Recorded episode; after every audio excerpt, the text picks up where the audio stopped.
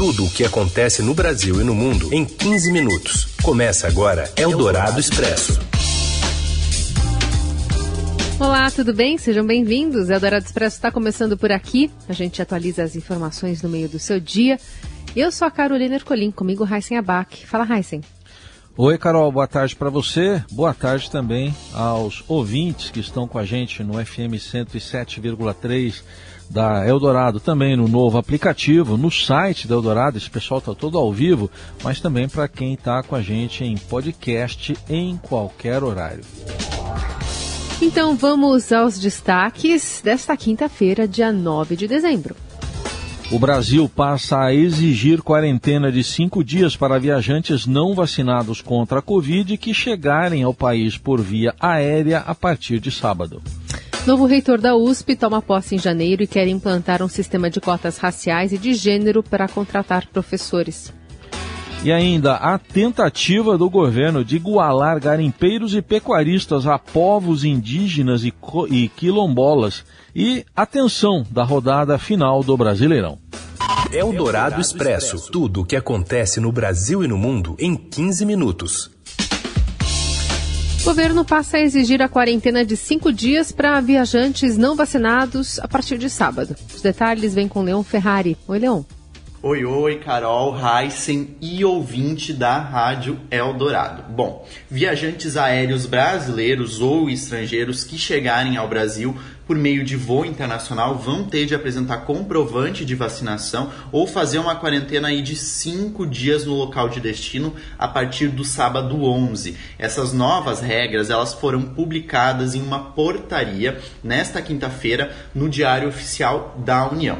Mas, independente de apresentar comprovante ou fazer quarentena, é preciso mostrar um teste de Covid negativo. Ele pode ser o laboratorial, PCR ou o teste de antígeno. Esse anúncio foi cheio de malabarismos retóricos. Por quê? Para evitar a palavra passaporte de vacina, que o presidente Jair Bolsonaro não gosta muito.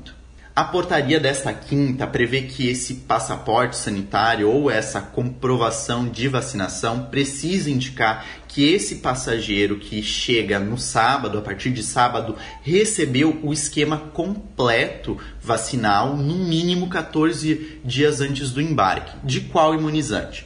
Qualquer imunizante aprovado pela Anvisa, que é a nossa agência nacional aí de vigilância sanitária, pela Organização Mundial da Saúde, a OMS, ou por autoridades sanitárias do país em que esse viajante foi imunizado.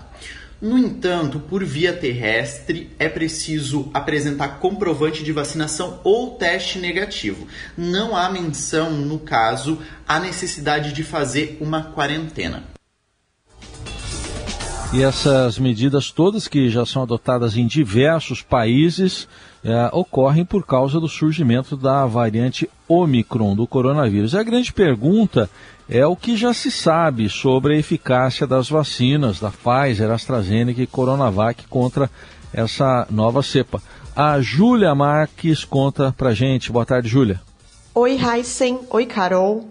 Assim que surgiu a notícia de uma variante nova, a Omicron, no fim de novembro, começaram as pesquisas para entender se as nossas vacinas combatem bem essa cepa do vírus ou se teríamos que desenvolver novos imunizantes. Bom, as primeiras pesquisas, ainda muito preliminares, estão começando a sair nesta semana e os resultados indicam o que os cientistas já esperavam há realmente uma redução no potencial das nossas vacinas de induzir a produção de anticorpos que neutralizam a Ômicron.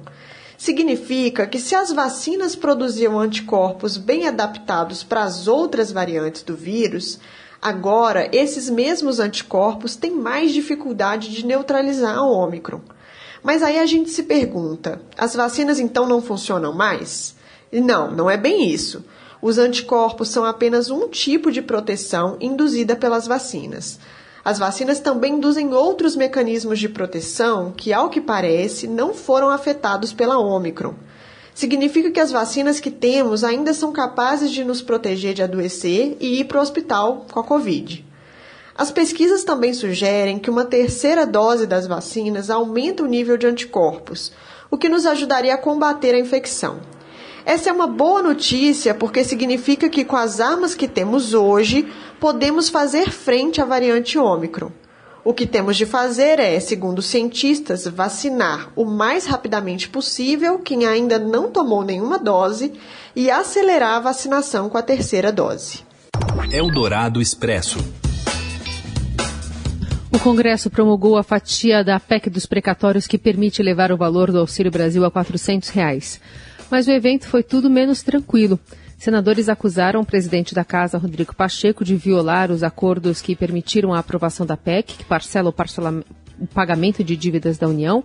Segundo eles, havia promessa de que o texto não seria fatiado e que a Câmara reanalisaria toda a proposta, não apenas as modificações feitas no Senado. E uma das mudanças é a vinculação de dinheiro a serviços e benefícios sociais, saúde e previdência. A senadora Simone Tebet acusou abertamente Pacheco de abrir uma crise na casa e não cumprir acordos. No pano de fundo, ambos são pré-candidatos ao Palácio do Planalto em 2022. Eldorado Expresso.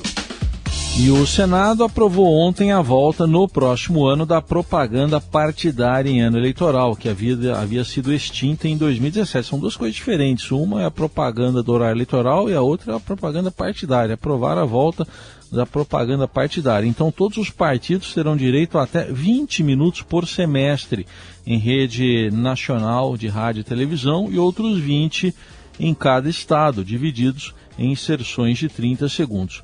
Quando essa publicidade acabou, a promessa era de que não voltaria em troca de se aprovar o fundo eleitoral. Ficaram com as duas coisas agora, o fundo eleitoral e a propaganda, e o projeto vai à sanção. Eldorado Expresso. O novo reitor da USP quer cotas raciais e de gênero para contratar professores. As informações vêm com a Renata Cafardo. Boa tarde, Rê.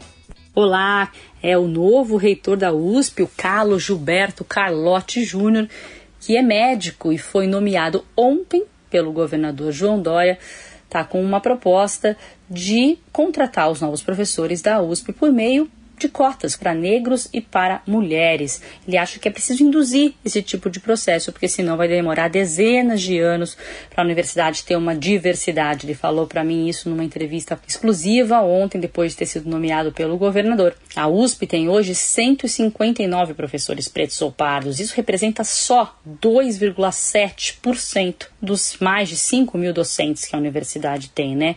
Mas, por outro lado, já há um programa de ação afirmativa há alguns anos e por exemplo, no ano passado, entraram 44% de estudantes autodeclarados pretos, pardos e indígenas. Então a intenção do reitor, ele diz claramente que é preciso espelhar no nosso corpo docente a mesma diversidade que temos no nosso corpo discente. Ele deu essa entrevista ontem para o Estadão e disse também que a previsão é contratar 400 professores nos próximos anos. A USP realmente está uma queixa geral de falta de reposição de professores que saem, que se aposentam e não há novas contratações. Falou também que não deve mexer por enquanto na adesão ao Enem, por mais que há muitas críticas, ele vai analisar. A USP continua tendo também um ingresso pelo Enem e vai pensar também em analisar a FUVEST para se adaptar ao novo ensino médio que começa a valer a partir do ano que vem no país. Eldorado Expresso. O Ministério da Mulher, da Família e dos Direitos Humanos, da ministra Damares Alves, tentou apresentar no Conselho Nacional dos Povos e Comunidades Tradicionais uma proposta que classificava garimpeiros e pecuaristas como povos tradicionais, equivalentes a indígenas e quilombolas. A ideia foi abortada pela reação dos integrantes do Conselho. Para eles, a iniciativa buscava legitimar grupos que agem na ilegalidade. Enquanto isso, a Comissão de Fiscalização Financeira e Controle da Câmara aprovou ontem um convite para o ministro do Gabinete de Segurança Institucional, General Augusto Heleno, explicar a autorização para garimpo em áreas virtualmente intocadas da Amazônia. O Ministério Público Federal abriu uma investigação sobre a liberação de sete projetos de garimpo na região. Há o temor de que seja o prenúncio de autorizações para mineração em terra indígena. Você ouve Eldorado Expresso. Tem apito porque tem Brasileirão chegando à sua última rodada e a definição final sobre os rebaixados e quem vai para a Libertadores pode chegar no último minuto. É isso mesmo, Robson Morelli? Olá, amigos! Hoje eu quero falar para vocês desta última rodada do Campeonato Brasileiro. Olha só, o Campeonato Brasileiro chega à sua 38ª jornada com muitos atrativos para o torcedor. Quase todos os clubes aí, a maioria pelo menos, com alguma intenção nesta última rodada. E tá todo mundo meio embaralhado, um dependendo do resultado do outro para ver como é que acaba a temporada. O que que tá em jogo? Tá em jogo quem vai para Libertadores, tá em jogo quem vai para pré-Libertadores, tá em jogo quem vai para Sul-Americana e tá em jogo também os dois últimos clubes que serão rebaixados para a Série B. Ai ai ai ai ai ai, tem um grande aí que tá com a corda no pescoço é o Grêmio. O Grêmio joga com o Atlético Mineiro em casa, precisa vencer, mas não depende somente de suas forças. Vai ter que acompanhar o jogo do Bahia e do Juventude também. Eles também estão com a corda no pescoço e lutam para não serem rebaixados. Um desses três times vai escapar da degola. Pode ser Bahia, pode ser Grêmio, pode ser Juventude. A maior probabilidade, por enquanto, ainda é que o Grêmio seja rebaixado. O Grêmio que está na zona de rebaixamento desde a segunda rodada do Campeonato Brasileiro. Tem vaga para a Sul-Americana que está aberta, tem vaga para Libertadores também. Fluminense, América Mineiro, São Paulo, Santos, Internacional, Atlético de Goiás, Todos esses estão tentando se colocar ali na parte de cima da tabela para tentar pelo menos pré-Libertadores, o que já tá bom para alguns times que não foram bem nesta temporada. Todos os jogos hoje começam às 21h30. A CBF marca sempre a última rodada no mesmo horário para que ninguém tenha aí qualquer benefício em relação a saber qual é o resultado do seu adversário direto por uma dessas colocações. Falei, um abraço a todos, valeu! Eldorado Expresso. O Google divulgou uma retrospectiva com os assuntos que mais cresceram nas buscas no Brasil em 2021. Na lista de acontecimentos marcantes estão a Olimpíada de Tóquio, a vacina contra a Covid-19 e a pane do WhatsApp. A lista tem dois termos relacionados à pandemia, além da vacina. Em segundo lugar, o lockdown aparece como o sétimo assunto que mais cresceu e quanto custa um cilindro de oxigênio, uma relação direta com o colapso da saúde em Manaus. No, no ranking das principais buscas estão Marília Mendonça, cantora que morreu há pouco mais de um mês, Eurocopa e Palmeiras. Caiu para mim essa notícia. E a principal pergunta feita ao oráculo foi o que é cringe, que a Carol já explicou aqui diversas vezes para gente. Eldorado Expresso. Acho que eu vou cimentar, ainda que vá ruir. Acho que eu possa sarar, ainda que eu vá ferir. Já são quase 20 anos da morte, aos 39 anos, de Cássia Eller, então no auge da carreira com o DVD CD acústico MTV. Para lembrar a data e celebrar o legado de uma das mais notáveis vozes da sua geração, será lançada amanhã a faixa inédita Espírito do Som. A canção foi gravada em 1985 numa fita cassete, então apenas com voz e violão.